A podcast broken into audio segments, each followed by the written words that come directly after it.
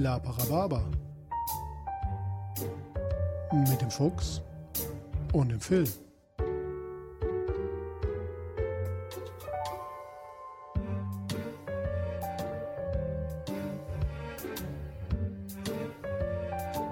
Achtung, dieser Podcast hat Spuren von unflätiger Sprache enthalten und ist nicht für den Konsum durch empfindliche Personen geeignet. Alles, was ihr sagen kann und sollte jederzeit und immer komplett ernst genommen werden.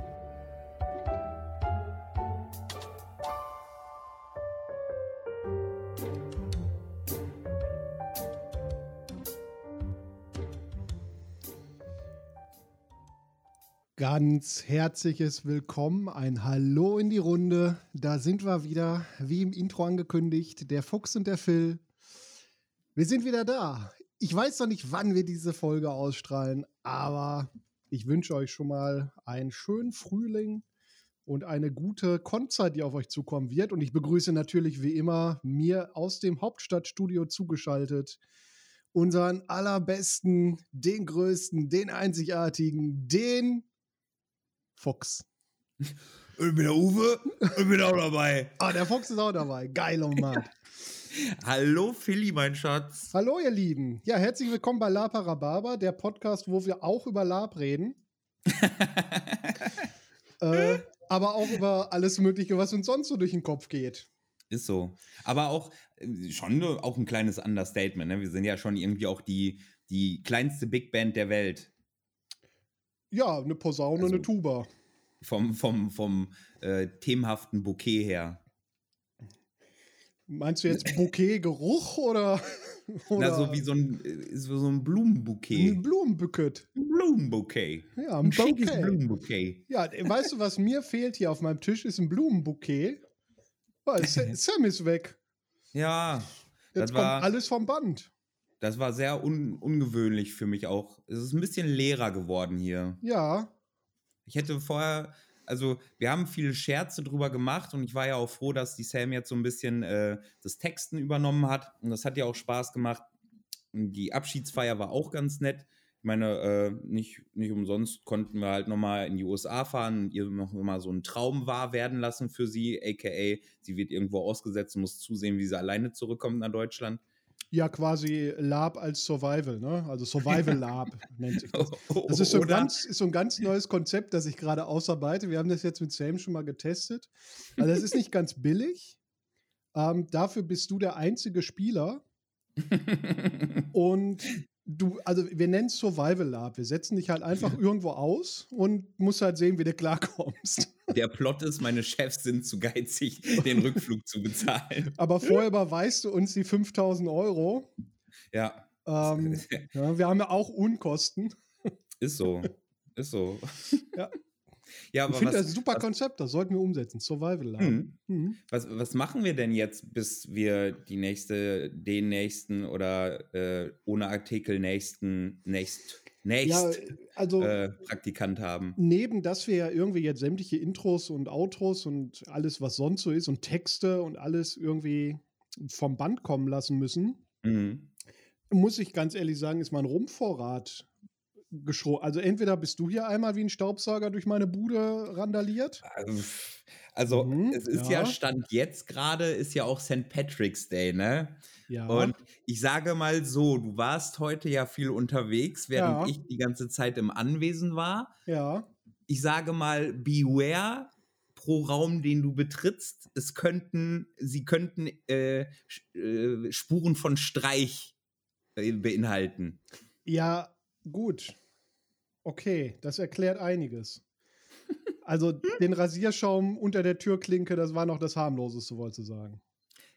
Exakte Mundo, mein Freund. Okay. Also sagen wir so, ähm, ich habe mich mit, der, mit dem WWF angelegt, mhm.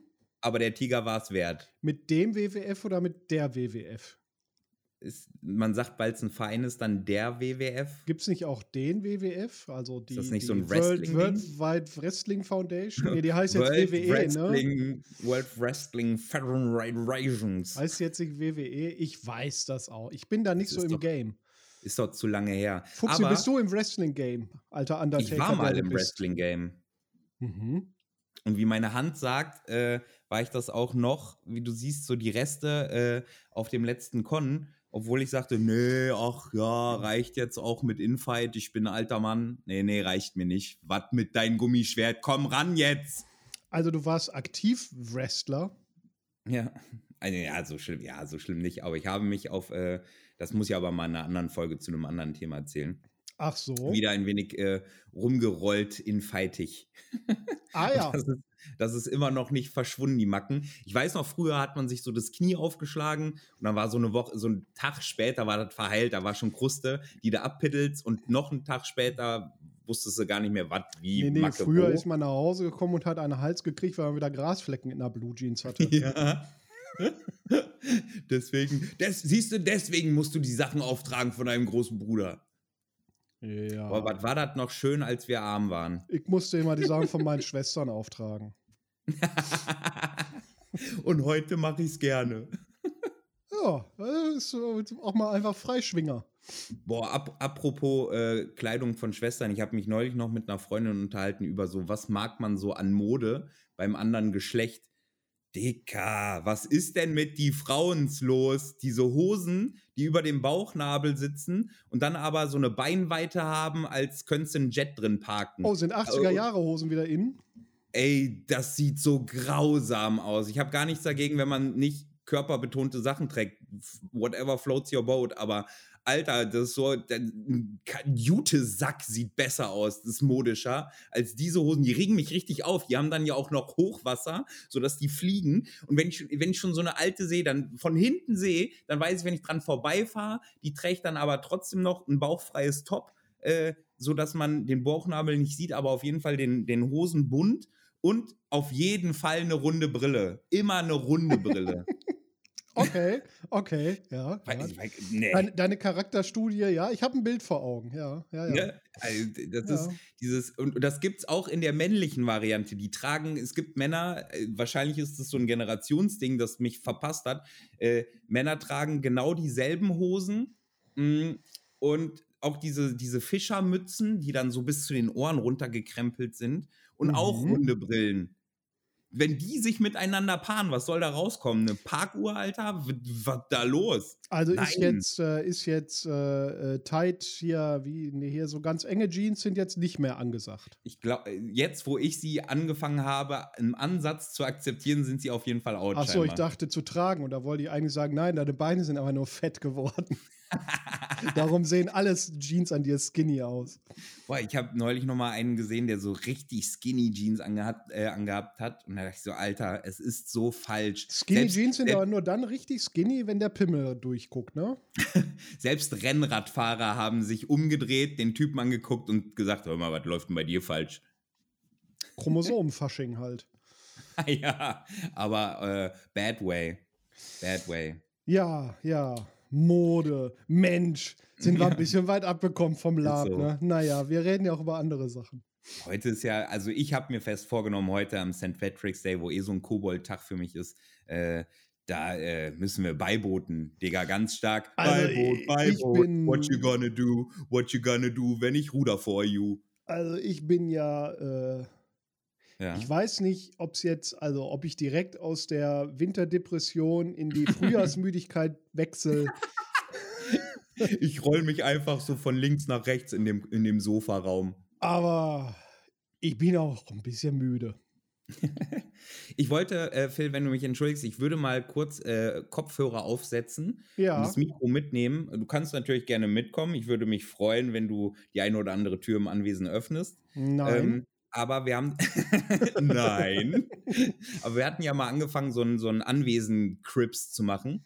Und ich dachte mir so in, in Gedenken an Du rollst dich rum, würde ich gerne mal unseren Sofaraum vorstellen, aka der Raum, der aussagt, wie faul wir sind. mhm. Äh, und würde gerne einfach mal das aktuelle Zimmer von unserer, von unserer Sam nochmal in Gedenken und äh, so zeigen. Denn wir haben unserer Sam. ja, aber da gibt es ja so ein Medium viel zu sehen, weil du warst der festen Überzeugung, dass Sam so ein Harry Potter-Zimmer völlig reicht unter der Treppe.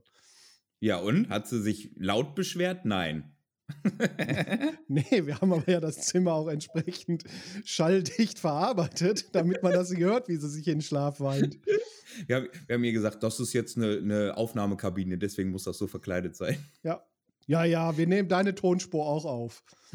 ja, verlass dich darauf. Wir ich bringen weiß gar nicht, wie viele raus. Tonspuren wir von Sam hier irgendwo auf dem Server liegen haben.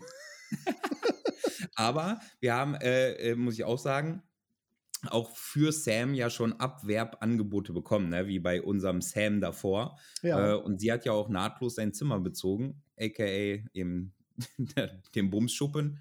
Äh, und sie hat, also ich finde, sie hat da was draus gemacht. Es ist nicht meins, da bin ich ganz ehrlich. Ich persönlich hätte gedacht, äh, kommst du in so ein, in so ein Teenie-Zimmer rein, aber ja. Ja, gut. Ich, man muss auch ihr zugute halten, sie hat es irgendwie geschafft, die East 17 Posters aus der alten Bravo ohne ganz viele Risse rauszureißen. ja. Äh, ja, ich würde ich würd schon mal losgehen. Äh, der Nick Carter Starschnitt, der ist ein bisschen zu viel gewesen für mich. Aber naja, ja, geh mal los. So, warte. Ich äh, guck mal, was hier so an Rumresten noch rumsteht. Ja. Rum.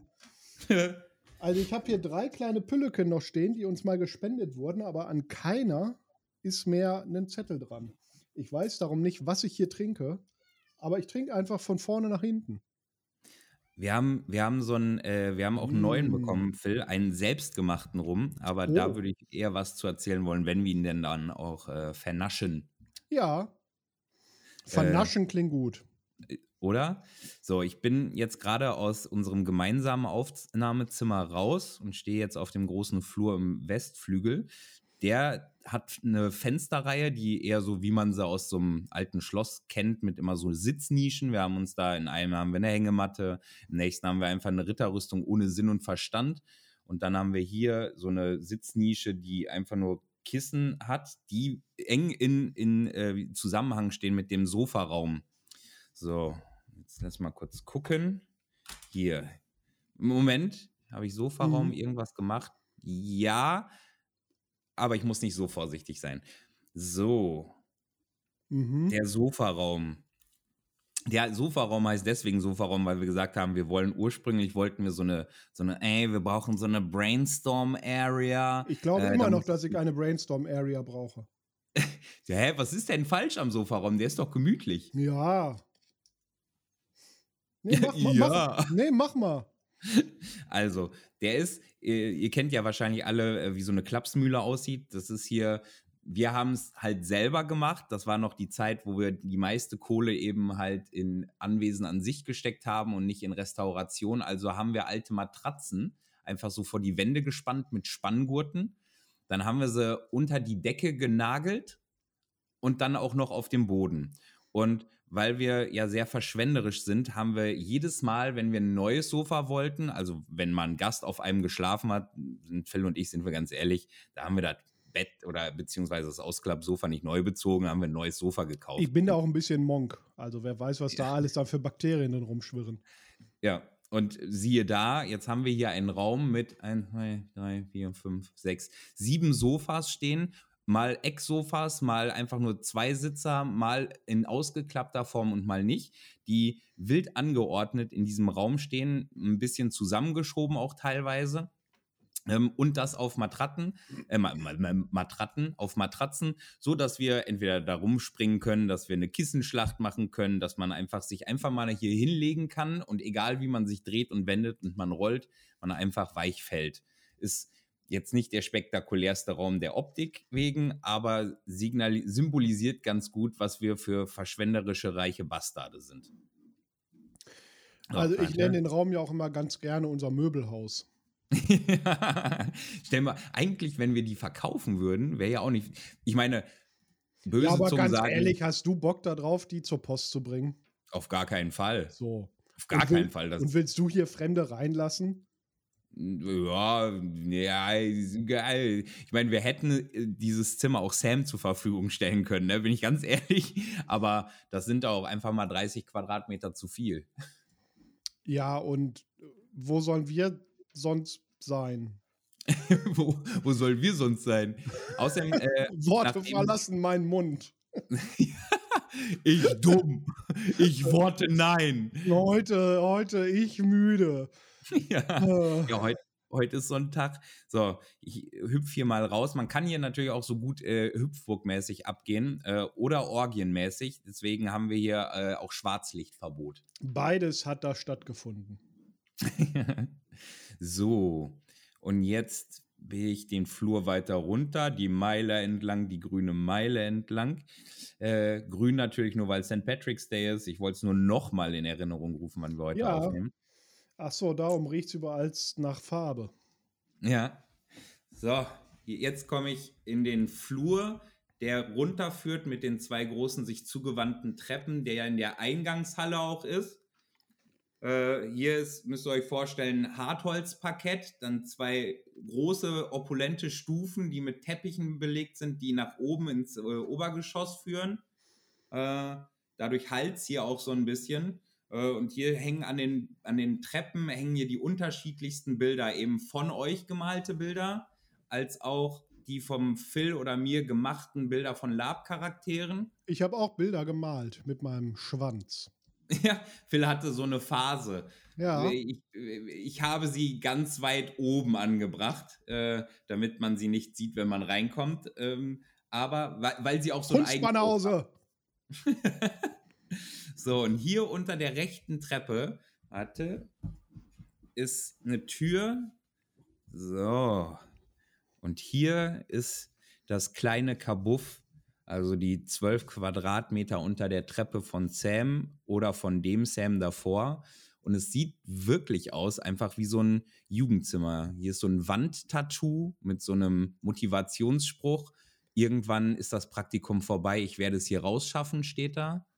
Dann sind hier so Gänseblümchen als Wandtattoo. Naja, wir haben immerhin die, äh, die Striche von dem Sam übergemalt.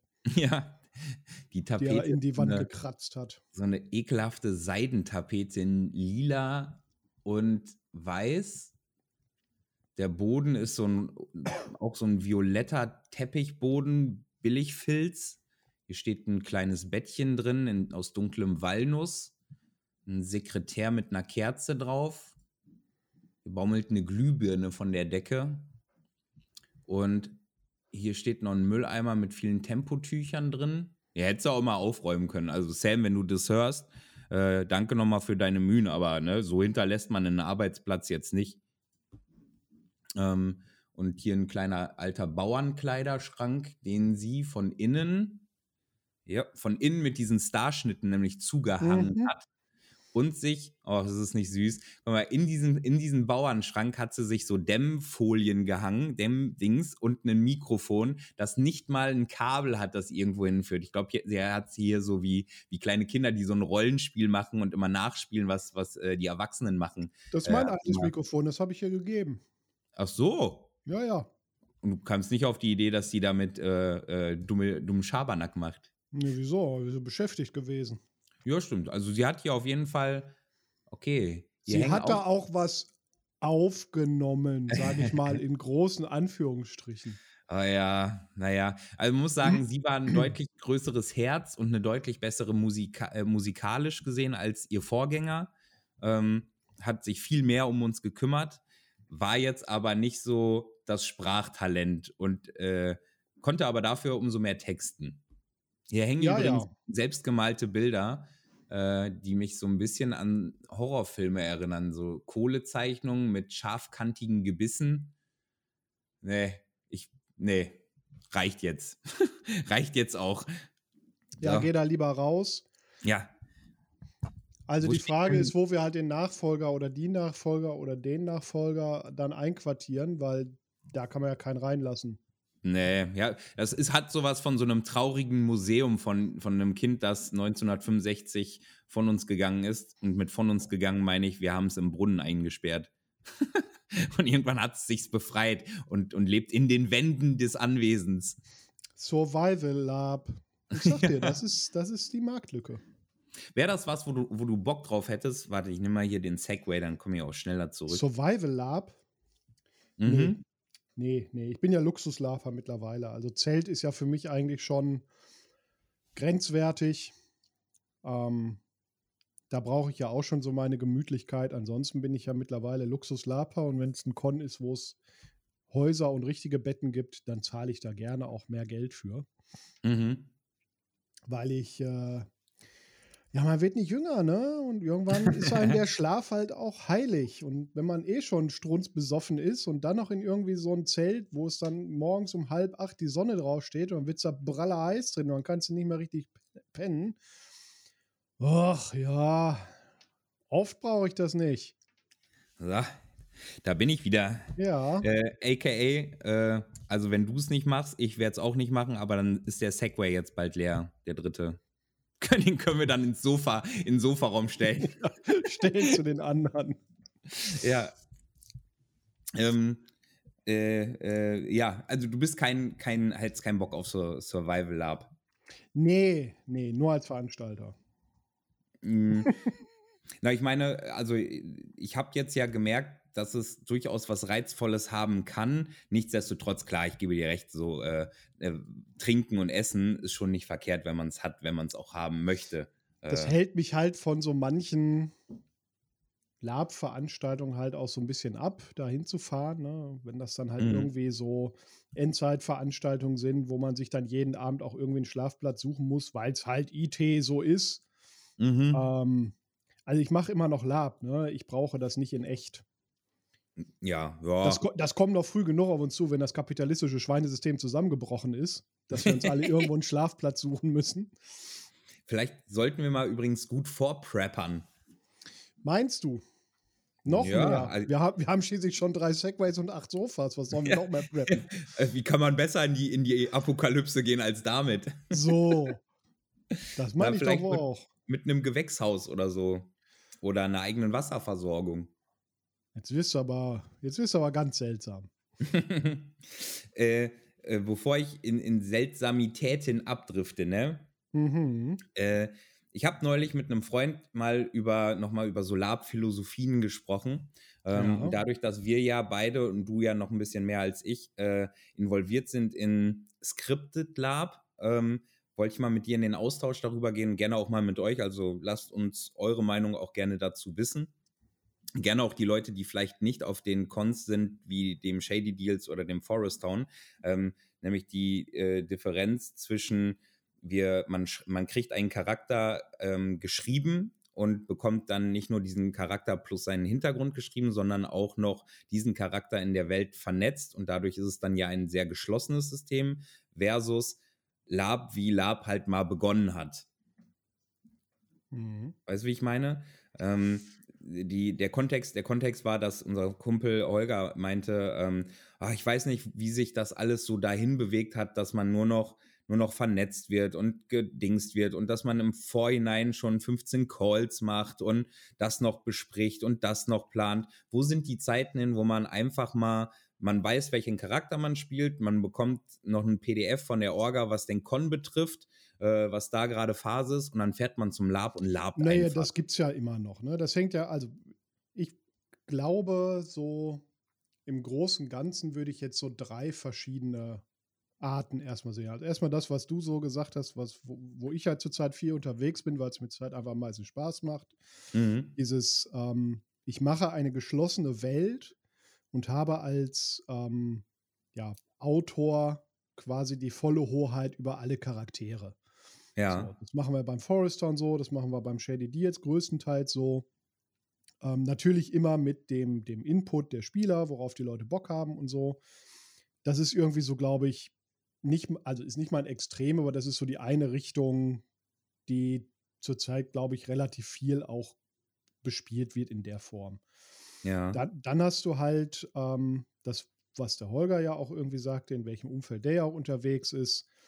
Ähm, dann hast du halt diese geschlossenen Kampagnen. Auch das gibt es ja schon ewig. Also es gab auch früher schon die Mittelland-Kampagne. Ich weiß gar nicht, ob es sie immer noch gibt, bestimmt. Mhm. Wo halt äh, erzähl, mir, erzähl, mir, mal, was, was ist das denn? Ich kenne das ja nicht so. Ähm, das ist im Grunde ähnlich wie auch das Broken Crown organisiert war, dass du halt äh, mehrere Länder hast, die alle bespielt werden. Mhm. In der Mittelland-Kampagne halt noch eine Ebene darüber. Das heißt, du hast Länder, die eine eigene Orga haben, die aber dann von, ähm, also die Länder untereinander auch nochmal koordiniert werden. Also es gibt nochmal so eine Weltorga, die das steuert. Beim Ja. Broken Crown würdest du halt sagen, du hast die, die fünf, sechs Königreiche oder, oder Fürstentümer Mhm. und darüber ist dann, die ha- halt alle auch ihre eigene Simulationsleitung haben oder ihre eigene ihre eigenen Autoren Mhm. und darüber hast du dann ja die Head-Sim, die sich quasi um die Verknüpfung dieser Fürstentümer gekümmert hat. Das war ja so das Ah, Konzept okay. des Broken Crowns. Ja. So. Und so ist das Ähm, dann bei dem Mittelland auch, das dann nochmal. Das ist so im Grunde, Add- äh, soweit ich das gelesen und verstanden habe, da auch so ähnlich gewesen. Fragezeichen, ich weiß nicht, ob es das noch gibt. Mhm. Ähm, bestimmt. Also es gibt bestimmt noch Leute, die die ähm, Fürstentümer oder, oder Spielgruppen aus der Mittellandkampagne bespielen, schätze ich schon. Ja. Ähm, das hat natürlich einen riesen Vorteil, aber auch zahlreiche Nachteile. Das hat den riesen Vorteil, dass du als Weltorga oder als Headsim die Möglichkeit hast, in eine gewisse Richtung zu steuern. Ja. Also beim Broken Crown haben wir halt in diese Richtung gesteuert. Jetzt ganz einfaches Beispiel, dass halt der König irgendwann bekloppt wird und sich zum Kaiser ernennt. mhm. So, das ist ja eine Entscheidung, die hat nicht der Königsspieler von sich aus entschieden, weil er ja auch gesteuert war, sondern das ist etwas, was halt die Weltorga entschieden hat, weil es gerade für die Welt passte. Mhm. Dann hast du darunter ja irgendwie immer die Landes- oder Fürstentümer-Organisatoren gehabt, die halt gesagt haben, in meinem Fürstentum führen jetzt der Clan gegen den Clan Fehde, weil auf der und der Con hat sich herausgestellt, die mögen sich gar nicht. Mhm. Und also du hast ja irgendwann ein darstellerisches Problem, du kannst keine Armeen darstellen, das heißt, dann wird halt so ein Krieg halt im Off irgendwie nur beschrieben und gesagt, ja, der Clan geht daraus siegreich hervor, weil der im Spiel vielleicht die besseren Vorbereitungen oder die bessere Diplomatie hatte, wie auch immer. Ja. Das Und- hat aber den riesen Nachteil, dass du halt auch immer Leute brauchst, die sich darum kümmern Ja. und die da Bock drauf haben. Und aus meiner Sicht auch Leute sein sollten, die nicht direkt betroffen sind mit diesem Spiel. Das, das wäre nämlich meine Frage jetzt bei diesem Mittellande-Ding gewesen. Sind dann Mhm. diese, wir bleiben mal bei den Begriffen, weil es, glaube ich, einfacher ist, bei dieser, Ja. diese Head-Orga, sind das dann auch Neutrale oder sind es Leute, die eigentlich auch noch in diesen eigenen Ländern selber Charaktere Also bei den, bei spielen? Mittellande kann ich sie nicht sagen. Ich weiß es, wie Ah, gesagt, okay. wie wir es ja beim Broken Crown gemacht haben. Da waren Mhm. halt die Leute, die die Welt simuliert haben, haben ja nicht mitgespielt. Das waren Mhm. ja Sim-Leute. Genau, ja, ja, genau. Also Orga Genau. halt, ne? Und ja. in den Fürstentümern, die haben ja dann schon mitgespielt, die, die Sim-Leute. ja. Ähm, aber auch da hat man dann ja, also als Veranstalter achtet man da ja darauf, dass man irgendwie Leute hat, die, ähm, die, von denen man weiß, dass sie neutral agieren können. Doof ist halt, wenn du irgendwie, du hast halt, was weiß ich, in, in ähm, Aquilien hast du einen Grafen, der gleichzeitig äh, Head-Sim ist in, in Aquilien, also in einem der, der Fürstentümer. Und der ist aber der Meinung, dass sein, seine Grafschaft müsste jetzt hier mal die Herrschaft anstreben. Ah, ja, okay, der So, das dann. und dann missbraucht. simuliert der sich dann halt in diese Richtung ne, Ja, und sagt ja, dann ja. hier, ja, aber bei dem Kampf, da hat aber mein, meine Grafschaft gewonnen. Mhm. So. Dann, das ist halt die Grenze, dann funktioniert das Konzept nicht mehr. Ja, und ich glaube, ja, ja. das ist gerade das, was Holger halt so abfuckt, dass halt diese Ab dieser Abstimmungsaufwand innerhalb eines Fürstentums, das ist ja jetzt zusammengebrochen. Ne? Am Ende des Tages scheiß was drauf, was da jetzt gerade gemacht wird. Ja, Hm, nee, da ging es nochmal anders, mehr, viel mehr darum, dass dieses, ja, ich muss nicht immer alles, und da bin ich, da bin ich sogar bei ihm, weil ich es auch sehr erfrischend finde, ähm, man muss nicht immer alles im Vorhinein zerdiskutieren und darüber sprechen und danach nochmal darüber sprechen und machen. Absolut, Und bin ich So, total bei. Dieses, ähm, es reicht manchmal doch einfach, wenn du für dich klar hast, warum dein Charakter oder deine Gruppe auf einen Con fährt und bei dem Mhm. Con findet XY statt, Ende. So, ohne dass du dir groß selber auch für dich vor allem selbst planst, ja, mein Charakter, der macht jetzt auf dem Con, macht der X und dann hat er noch Mhm. Ambition Y und Ziel äh, Z. So, da hat er, sagt er, einfach keine Lust mehr drauf. Er möchte zum Lab fahren ja. und, und wieder, wie Lab halt auch so ein bisschen früher immer war, äh, einfach drauf los, auf das reagieren, was so da passiert und, und auch vor Ort einfach erstmal darauf reagieren, anstatt äh, sich ganz viele Gedanken im Vorhinein zu machen, da, die dann noch mit anderen auszutauschen, zu debattieren, über den Haufen zu schmeißen, neue aufzuentwickeln und sowas. Mhm. Mhm. Da, da, ist, da ist ihm einfach die Lust so ein bisschen dran vergangen. Das kann ich auch nachvollziehen. Da bin ich bei. Ähm, ja. Das mag jetzt vielleicht paradox klingen, ist es aber gar nicht so sehr, wenn ich sage, wie ich es meine. ich benutze benutz viele große, schlaue Worte heute. Ähm, Phil Diktum, Phil Worte. Ich bin überhaupt kein Fan von Metaspiel. Ich bin überhaupt nicht? kein Fan Was? von, von. Wer bist du? von OT geplanten Sachen, von Forenspiel, von in irgendwelchen Facebook-Gruppen IT-Spiel machen, ah, mh, ähm, mh. Von, ja. von irgendwie eine weltentscheidende Kampagnensachen im Vornherein festlegen, ähm, Konflikt um des Konflikts willen zu schaffen. Die beiden ja. Häuser hassen sich jetzt, weil dann haben wir mal wieder einen Konflikt. Mhm. Das finde ich kompletten Scheißdreck. Wenn, soll sich das bitte im Spiel ergeben. Ja. Wenn exakt. jetzt irgendwie einer sagt, ich möchte gerne Beef haben mit dem und dem, dann soll er es bitte bespielen und dann soll er auch einen guten IT-Grund finden, dass dieser Beef zustande kommt. Mhm. Und nicht, ähm, wir schreiben das jetzt mal so in die Geschichte und in die Kampagne rein, damit mal wieder was zu tun ist. Ja. Würdest du, würdest du mitgehen, wenn ich sage, wir haben uns von diesem, was wir früher so als Philosophie hatten, diesem reinen Play-to-Struggle, da haben wir uns wegentwickelt zu, wir haben Bock auf Struggle und wir haben auch Bock auf Verlieren, wir haben aber auch mal Bock auf Gewinn. Hauptsache, es äh, ergibt sich ähm, authentisch aus der Situation und aus dem Spiel heraus und nicht, dass es vorher äh, geplant ist. Also diese, ja, diese Spielphilosophie Play to Struggle, Play to Lose, das ist ja kann man so machen. Ne? Mhm. Das ist auch okay, das macht ja auch Spaß irgendwie. Es erzeugt halt Konflikte. Mhm. Ich glaube aber auch, dass es ebenso Konflikte erzeugen kann, wenn man mal gewinnt. Wenn man nicht immer die dümmste oder die falscheste Entscheidung fällt.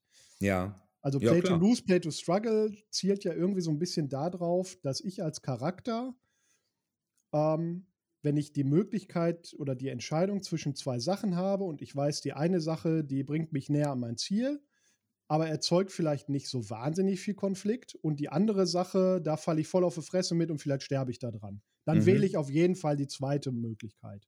Mhm. Das, das ist ja so ein bisschen die Idee daran. Und das ist okay in einem gewissen Rahmen, aber wenn man das nur macht, wird das, also das, das verspielt sich halt schnell und also irgendwann ist es halt, es sind nicht alle dumm. Also ja, auf ja. irgendeinem Moment kann man auch einfach mal schlau sein. Ja, es sorgt halt dafür, dass dann, ich finde, ab irgendeinem Punkt wirken halt Charaktere einfach nicht mehr. So, wir haben, äh, also ich zumindest finde, ich habe einfach Bock auf cooles, authentisches Charakterspiel und in, in, aus diesem Standpunkt und dieser Spielphilosophie heraus wäre ich bereit, aber auch unsinnigere Dinge ähm, zu tun, um Spiel zu generieren. Also zum Beispiel. ja, das ist okay, aber du würdest ja auch, also du würdest ja im Rahmen des Charakters, den du da bespielst, würdest du ja auch dann kluge Dinge machen. Ja, ja genau. Also ich finde, ich finde, äh, es Quatsch, ultra laut zu flüstern, nur damit es möglichst alle genau. mitbekommen. Genau. So, ja. das finde ich, das ist, das ist Schwachsinn. Dann, wenn jemand zuhören will, dann soll er halt lauschen oder was auch immer oder mich, mich gefangen nehmen und foltern und dann die Informationen rauspressen. Easy. Gehe ich sofort mit, habe ich auch Bock dran. Aber das finde ich dann immer so, ja, das ist so eben so künstlich. Ich finde, es gibt genau. manchmal ähm, so Situationen auf Lab, wo der Konflikt an, an sich ist schon geil und der macht auch Spaß, aber im Nachhinein nicht so sehr, weil er zu gekünstelt wirkt, wie wenn man ihn beim Theaterspiel so quasi inszeniert. So jemand hat jetzt die Motivation, ich gehe da jetzt hin, ich mache jetzt, trete den ein, obwohl mein Charakter das niemals machen würde, aber dann brennt die Hütte. So, das finde ich lame, da habe ich keine Lust mehr drauf. Das ist mir zu, ja, nee, zu, das, zu Theater-Struggle geskriptet. Das ist zu konstruiert. Ja, äh, das Wort. Den Wort. Den Wort. Ihn einloggen.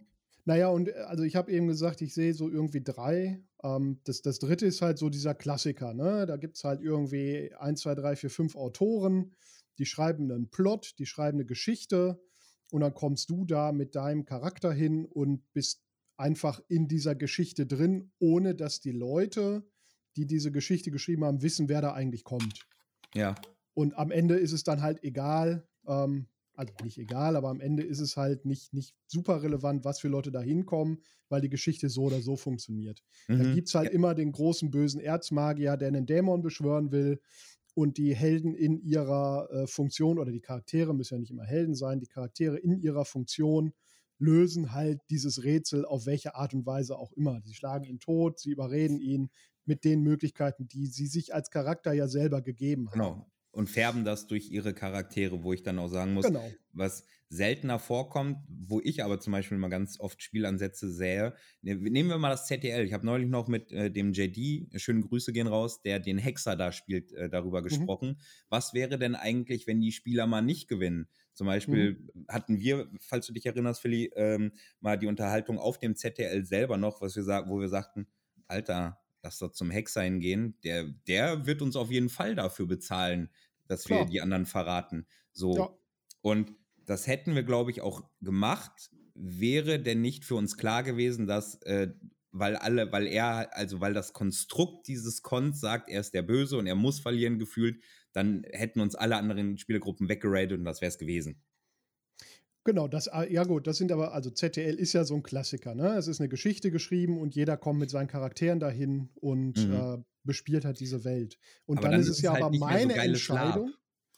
Weißt du, so. Ja, du so. bist ja in deinen Entscheidungen eingeschränkt, genau. Du genau. musst halt gegen das Böse kämpfen. Ja, Oder du schließt dich dem Bösen an und dann ist dein Charakter halt zu Ende. Du, ja, exakt. Und das ist, das finde ich, als jemand, der, der durchaus einen Charakter, also der einen bösen Charakter spielt am Ende des Tages mit dem Piraten. Einen bösen, aber für viele Konzepte verträglichen Charakter. Ähm, Wäre es mal schön, ein schönes Erlebnis, wenn ich mit, mit bestem Wissen und Gewissen den Con so färben und beeinflussen kann, dass das Böse vielleicht auch mal gewinnt. Also gewinnt, gewinnt, ohne naja, dass dann die Guten dadurch weggeradet werden. Also, ne, weil. Cons gibt's ja auch, ne? Ha? Solche Cons gibt es ja auch, die sind dann halt aber direkt darauf ausgelegt. Ja, ne? siehst du, und dann ist es, das meine ich mit, äh, was, was ja. Holger meinte, aber dann ist es wieder so ein bisschen vorhergegeben. Warum nicht, ja. warum können wir nicht als potenziell böse Charaktere den Con so färben, dass die gute Seite verliert? Und das natürlich auch ohne Charaktertode, denn Weil, bleibt genau, dabei, ein Tod ist kein mhm. Spielangebot. Nee, Tod ist kein Spielangebot, das stimmt. Und ähm, aber dann bist du ja genau an dieser Position, was halt der große Nachteil von diesen plotgetriebenen Veranstaltungen ist, mhm. ähm, dass die Charaktere halt im Rahmen dieser Geschichte ja handeln. Ja. Und die Geschichte sieht vor, dass Böse äh, verliert. Mhm. das, das ist ja irgendwie, hat sich ja mal einer Gedanken gemacht, wo könnte die Geschichte hingehen, wie könnte sie ausgehen. Ja, die Spieler könnten das machen und die könnten den so besiegen, aber am Ende läuft es immer darauf raus, das Gute gewinnt, das Böse verliert, weil es ja. einfach die klassischste aller Geschichten ist. Ja, ja, ja. Und genau klar. das machen wir ja beim, zum Beispiel beim Forest Town nicht, weil genau das ist ja der Teil, wo, wo ich hinten das Ende wegstreiche.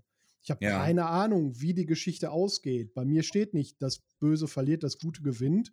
Bei mir stehen 60 Charaktere, von denen ich aber die Motivation kenne mhm. und ich weiß, was sie vorhaben könnten. Ich weiß ja. aber nicht, wie sie das machen und ich weiß nicht, wann sie was, wo, wie machen. Vielleicht entscheiden sie auch komplett anders. Wir haben ja auch Charaktere dabei, die halt das größtenteils ignorieren, was ich geschrieben habe und einfach im Rahmen dessen spielen, was sie für richtig halten. Was, was ja völlig okay ist. Voll, ist, es ist ja, wenn, wenn eigentlich ja auch angedacht, ne? Die Grundaussage war ja immer, die Ziele, die du vorgibst, die sind rein optional. Wenn du denen allerdings Absolut. nachgehst, dann hast du nochmal ein anderes Spielerlebnis, wenn das jeder nämlich tut, weil dann korrelierst genau. du automatisch mit anderen.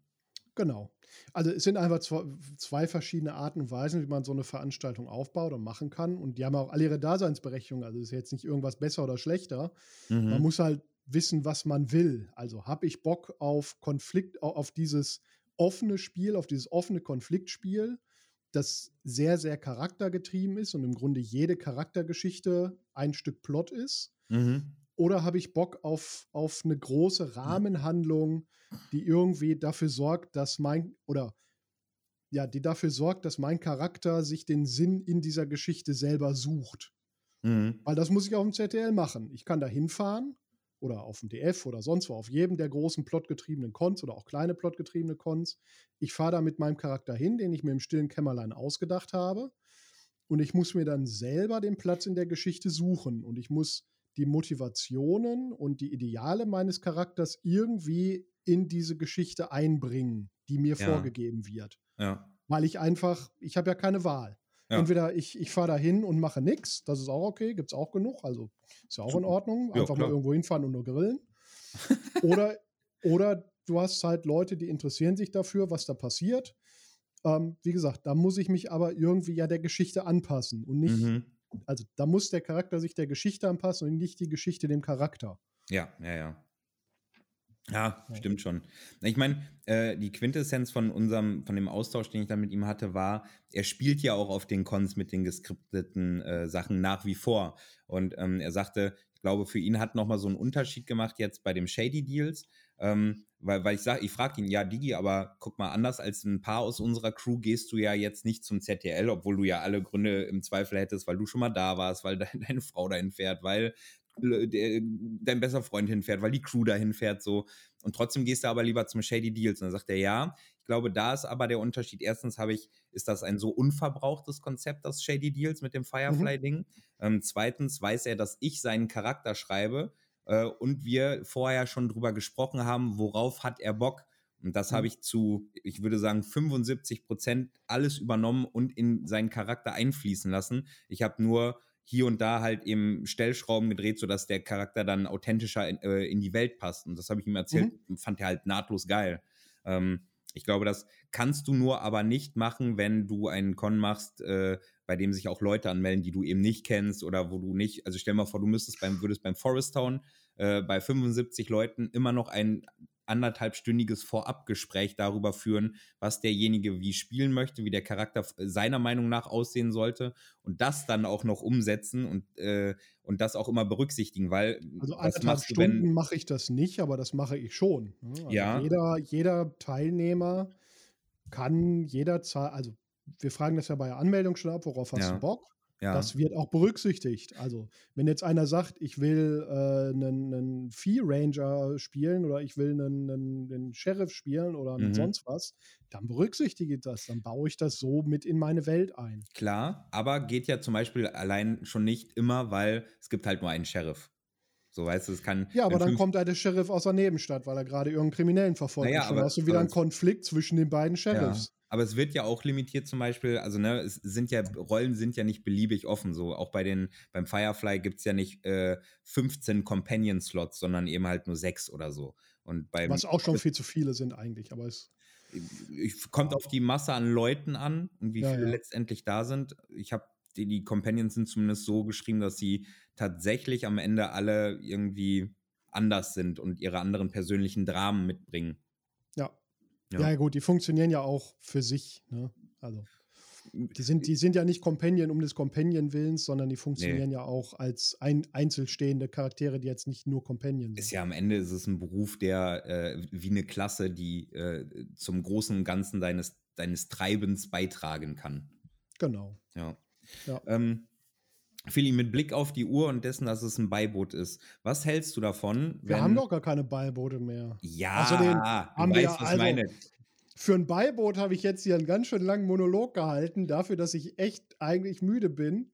Es ist, es ist der Geist des Beibootes, das Habe meine ich ich. schon wieder Äh, einen ganz schön langen spieltheoretischen Monolog gehalten. Ich hasse das ja eigentlich, ne, darüber zu reden, wie Con am besten geht. Und ja, wenn er nicht so spielt, wie ich das mache, dann finde ich dich doof. Das, ich finde das ja, ja, aber das sagst scheiße. du ja nicht. Du sagst ja Nö, die Leute sollen machen, was sie wollen. Ich sage ja, Ja, auch eben. keinem, so labst du richtig. Nee, eben, das meine ich ja. Das machst du ja eben gar nicht. Du sagst ja nur, das ist gerade die Cons, die ich jetzt gerade veranstalte. Ich besuche alle anderen Arten von Cons genauso gerne und habe da genauso Spaß dran. Dadurch bist du ja vielseitig und offen. Also, ne? Und ohne jetzt, also ich will niemandem irgendwas oder zu nahe treten oder sonst was, aber wenn ich bei manchen Veranstaltungen dann lese, vor Time In ist dann noch ein einstündiger verpflichtender Workshop, wo wir darüber reden. Nee, ganz ehrlich, das, also das ist, es ist immer noch Lab, ne? Ja, Und ja wenn- genau. Das, das meinte Holger nämlich auch, dieses fast gefühlte Verpflichtende. Man muss sich vorher den und den Workshop geben und man muss das und das vorher machen, weil da wird das eigentlich nochmal so totgelabert. Ich kann, äh, versteht mich nicht falsch, Rhabarberbärchen. Ich kann verstehen, wenn, wenn man mal, äh, wenn es jemanden gibt, der eine Sicher die Sicherheit einfach braucht, voll in Ordnung, aber dann darf es nicht für alle verpflichtend sein. Äh, denn äh, wie bei, nehmen wir an, keine Ahnung, äh, der eine muss bei einem Theaterstück, braucht die Generalprobe und braucht am besten fünf und ein anderer sagt, boah, das klaut mir so viel Zeit, die ich noch anders besser investieren könnte. Ich bin schon sehr safe in, in, in meinem Text und Gedöns äh, und den Handicap das dann so. Trotzdem geht der mit, weil er natürlich dem anderen helfen und supporten will, aber ja, ne? Ich finde das okay, wenn das Angebot gemacht wird, wenn du jetzt irgendwie Leute hast, die vielleicht ja, noch nicht so erfahren sind, die noch nicht irgendwie 20 Jahre lapen. Ja. Aber Angebot. ich muss nicht mit, also ich mache jetzt seit 1900 reicht, ne? Äh, ja, allein, dass steht. du 1900 gesagt hast, du Opa, Alter. Mal seit 1900 irgendwas mache ich jetzt Lab und ganz ehrlich, dann muss ich mich nicht mehr in irgendeinen Workshop setzen, wo mir irgendwer erzählt, wie ich richtig lape oder wie ich auf seiner Veranstaltung mich zu verhalten und zu lapen habe. Mhm. Das Na, generell muss man auch sagen, man darf, sollte es nicht ablehnen. Äh, ich finde, man kann ja auch immer neue Sachen noch lernen, so ist es nicht. Aber in den seltensten Fällen habe ich das auf so Workshops gesehen. Äh, Workshops waren für mich und deswegen haben die so einen schlechten Beigeschmack. In der Regel oft eine Selbstbeweihräucherung und eine Bühne für, für Selbstdarstellung, anstatt für ich lerne da was oder nehme da was Krasses mit. Es ist einfach oft kein Workshop, sondern eine Schulung. Und das ist ein ganz entscheidender Unterschied. Beim Workshop arbeiten alle zusammen auf etwas hin, wo das Ende, wo, wo das Ergebnis noch offen sein kann. Das ist ein Workshop. Mhm. Das, was ich bisher erlebt habe, ist eine Schulung, wo mir irgendwelche Leute erzählen möchten, wie sie meinen, dass man richtig labt. Mhm. Und das weiß ich, also whatever floats your boat, ne? Wenn das dein Ding ist, dann mach das. Für mich ist es halt nichts. Ja, ja, genau das halt, ne?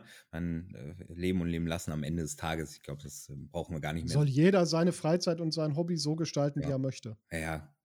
Ich finde, das hast du sehr schön gesagt. Und wenn man sein Hobby zum Beispiel so betreiben möchte, dass man einen, einen französischen Marinesoldaten bespielen möchte, oh, du Überleitung. Ist so, ne? Und das am besten sogar noch äh, in einem Verein voller geiler Menschen, die sich dem Lab widmen und auch noch andere Gruppen bespielen. Dann sollte man sich jetzt gleich den folgenden Group Hack für die Drunken Bastard nämlich anhören mit dem Stefan und der Sari. Genau, das sollte man auf jeden Fall tun. Und ich würde sagen, wir klinken den hier jetzt direkt dran und ähm, verabschieden uns dann für so diese Folge. So ist es. Ihr Lieben. Ähm, ich spiele die Musik, glaube ich, dann irgendwie von Hand ein. Vielleicht verliere ich noch drei Worte und ja, ja, ja. Sag dir, sag dir das gar nicht, wenn ich noch was Das finde ich, nee, find ich gut. Mach du, mach du, du bist der Outro. Mach du dein Ding. Du bist der Outro-Maestro. Ich gehe jetzt ja, Kobold-Dinge ja. tun. Ihr lieben Rhabarberbärchen, ja. hatte die Ehre. Nein, ihr hattet die Ehre. Ich liebe mich selbst. Dann kommt Phil, dann kommt ihr und das wechselt auch immer bunt. So, tschüss, ich bin schon mal raus.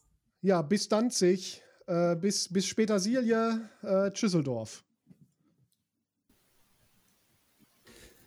Ja, hallo Freunde, willkommen zur Gruppenvorstellung zum Group Hack.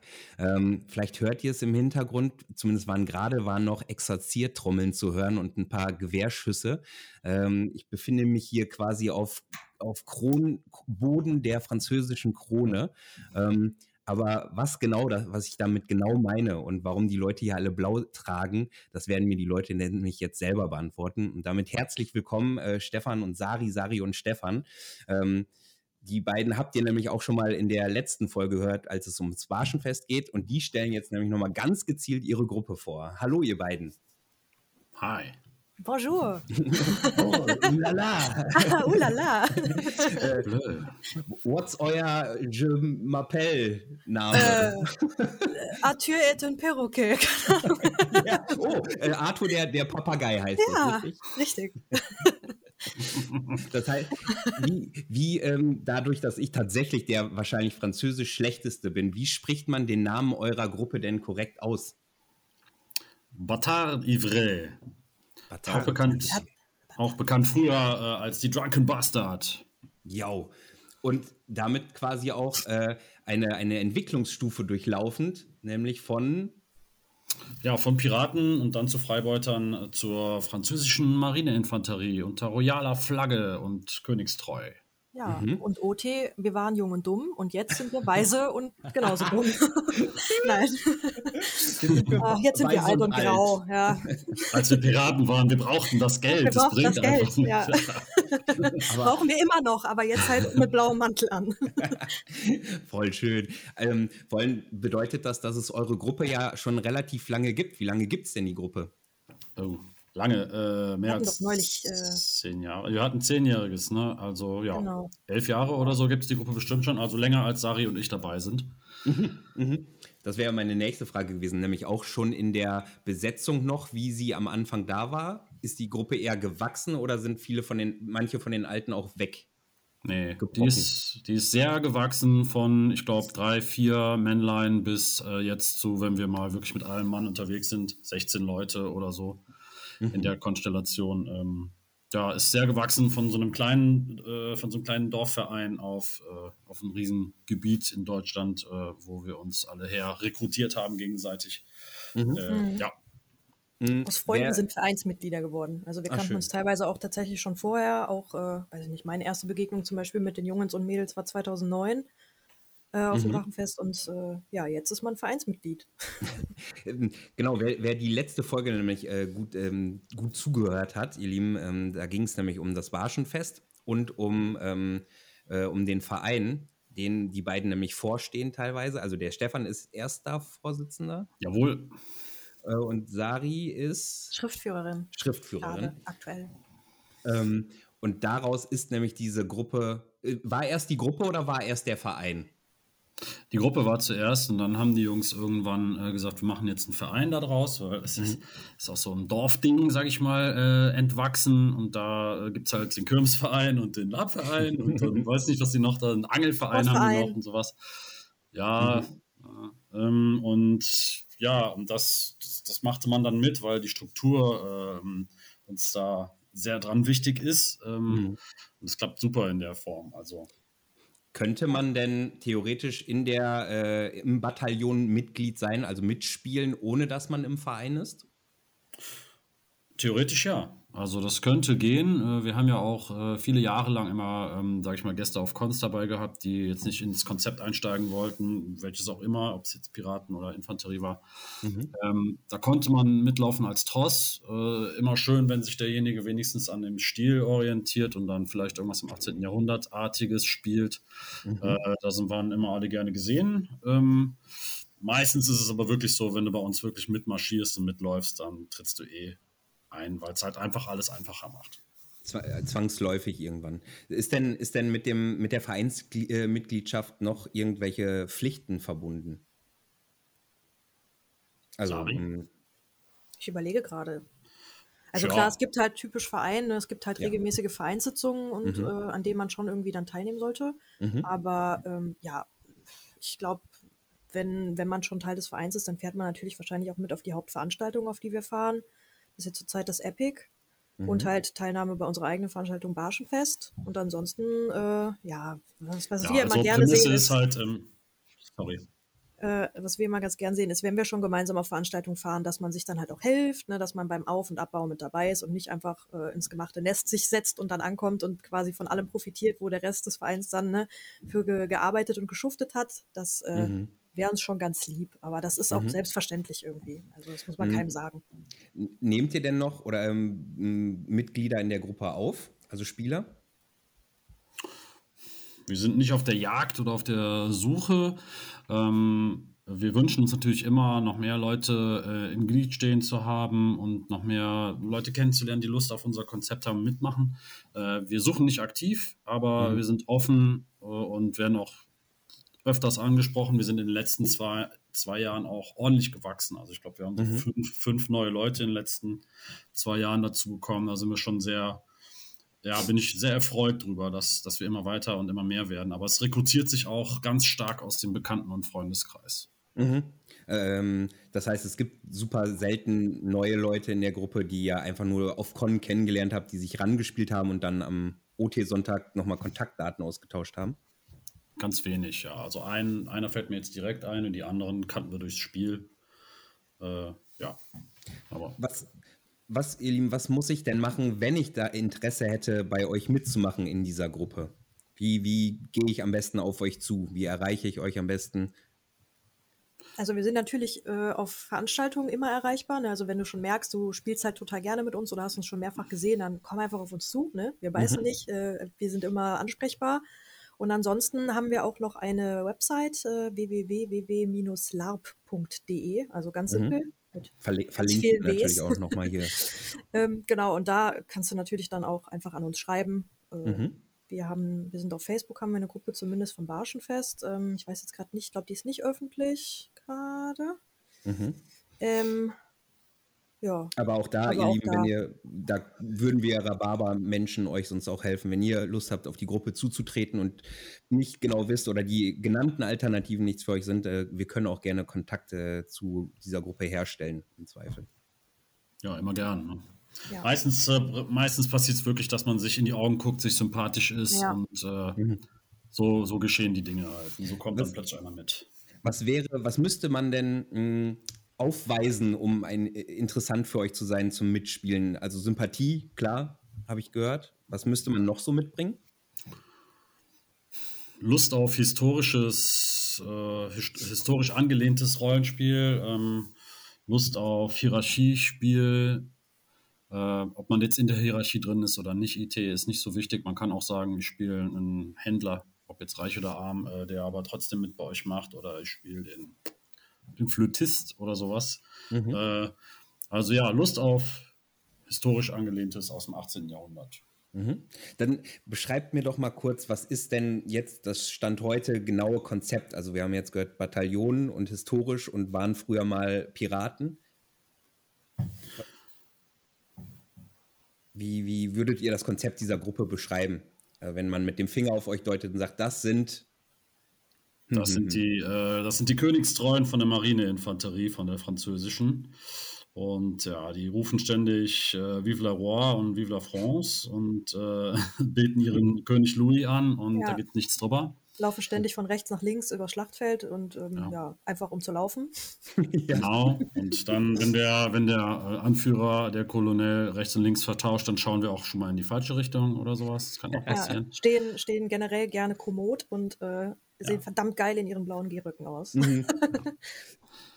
Das stimmt. Ihr habt also quasi, ihr habt ja eine einheitliche Klamotte, ne? Wie sieht die aus? Blaue Gehrücke, habe ich gerade gehört. Ja, genau. Also blau-weiß. Ähm, du trägst, äh, also wir tragen weißes Unterzeug komplett, also Kniebundhose, weiße Strümpfe, schwarze Schuhe, äh, ein weißes Hemd, eine weiße Weste. Und darüber den wunderschönen royalblauen äh, Gehrock äh, der Marineinfanterie seiner Majestät. Mhm. Und ja, das Lederzeug am besten im Weiß, also Gurte und Gürtel. Und dazu trägst du noch deine Munitionstasche und dann vielleicht einen Turnister, falls du äh, das möchtest. Du hast ein Heffersack, jeder hat das. Da ist das Brot und das Baguette drinnen. Ja. Und das, das Essbesteck.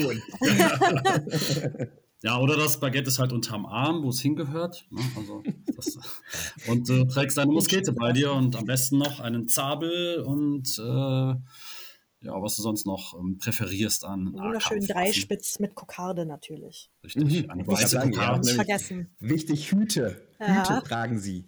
Mhm. Ein richtiger Marineinfanterist trägt Dreispitz und Kokarde. Genau.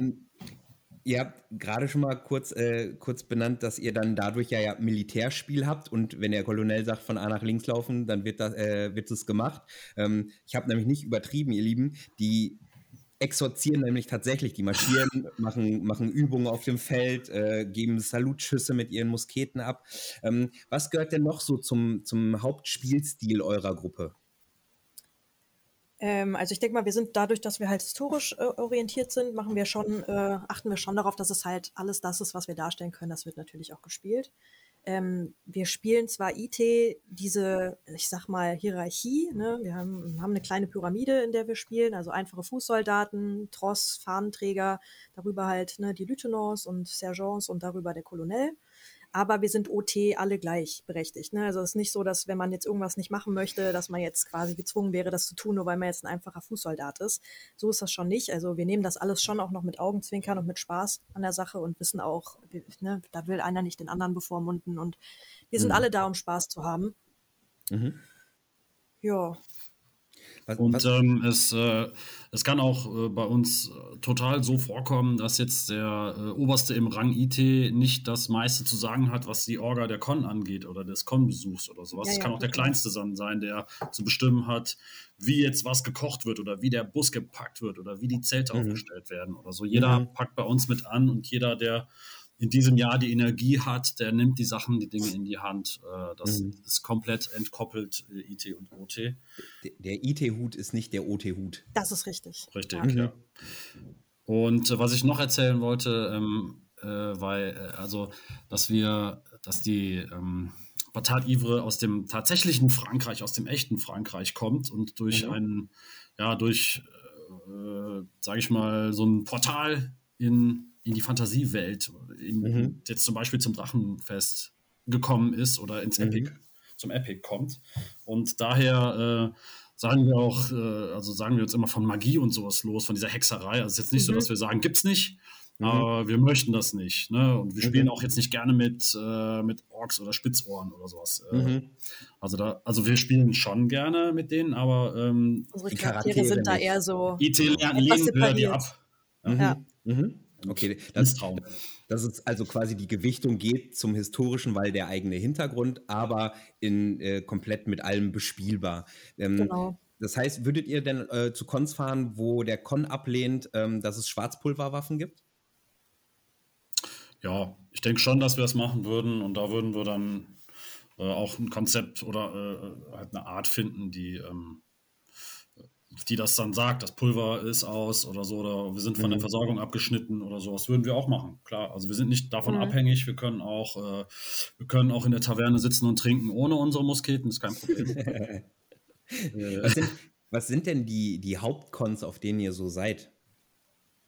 Also die letzten Jahre war das tatsächlich unsere eigene Con, natürlich das Barschenfest und das Epic Empires. Mhm. Ähm, davor, die Jahre, waren wir hauptsächlich äh, viel im blauen Lager auf dem Drachenfest unterwegs. Also da sind wir quasi so ein bisschen mit groß geworden, ne? auch als, als noch nicht so dieser, dieser krasse Marineinfanterie-Standard äh, dabei war und ja, sind jetzt halt in den letzten zwei Jahren, beziehungsweise drei Jahren, wenn jetzt letztes Jahr nicht ausgefallen wäre, auf mhm. dem Epic Empires im Quartier Kolott in der Stadt zu finden. Und wir haben uns damals noch sehr ähm, beim ZDL eingebunden und mhm. eingebunden gefühlt. Also wir waren da voll im Plot drin und hatten da auch sehr viel Spaß und ganz tolle Zeiten auf dem ZDL. Da waren wir zwar nicht mehr mit allem Mann, aber so, so drei, vier plus Gäste und so, das waren auch immer ganz tolle Zeiten. Mhm. Damals in Westernuhr noch, ne? Also Geldern ja. haben wir, glaube ich, mit der Drunken Bastard nur noch ein Jahr mitgenommen. Einmal, ja. Mhm. ja. Wie, wie viele seid ihr so ungefähr, wenn, wenn ihr auf dem Konf fahrt in dieser Gruppe? So zwölf, zehn, zehn, zwölf im Schnitt. Oder wenn wir echt mal alle zusammenpacken, dann, dann können es dann auch schon mal 15 sein, aber in den letzten Jahren sind es immer so 10, 12 Mann. Ja. Mhm. Und wenn ich jetzt, also ich habe vorhin noch mal, nachdem ich möchte noch mal ein bisschen tiefer eben kurz auf den Spielstil eingehen. Also wir haben das Militärspiel, äh, das ihr äh, sehr aktiv betreibt. Was gehört da noch zu? Also ich meine, das ist der, der Haupt, die Hauptbasis, die ihr habt. Ähm, bleibt oder bleibt es vielleicht sogar auch einfach dabei, dass ihr vorrangig Soldaten und Krieger, also den Kriegeraspekt bedient im Lab? Mm, ja, also das oft gibt es auch Erfordernisse. Manchmal kriegte man in der Vergangenheit gesagt, ihr, äh, wer hier bei uns mitmachen will, muss ein Handwerk ausführen. Dann sagen wir, ja, wir sind Soldaten, ja, das reicht uns nicht. Also was macht ihr mhm. dann? Ja, dann hat einer von uns halt ein Kuriositätenkabinett auf die Beine gestellt. Da haben wir extra mhm. Zelt für aufgebaut. Und da waren dann Dinge im Glas und äh, Artefakte, die wir in unserer Spielhistorie zusammengesucht haben oder die übrig waren von irgendwelchen Cons. Die Krone vom Wallerkönig gab es da mal zu mhm. betrachten und so weiter. Ähm, sowas gibt es. Wir haben ein Kurios Kuriositätenkabinett. Ähm, wir haben immer viel Diplomatiespiel gemacht. Käse und genau. Wein verkauft, genau. Mhm.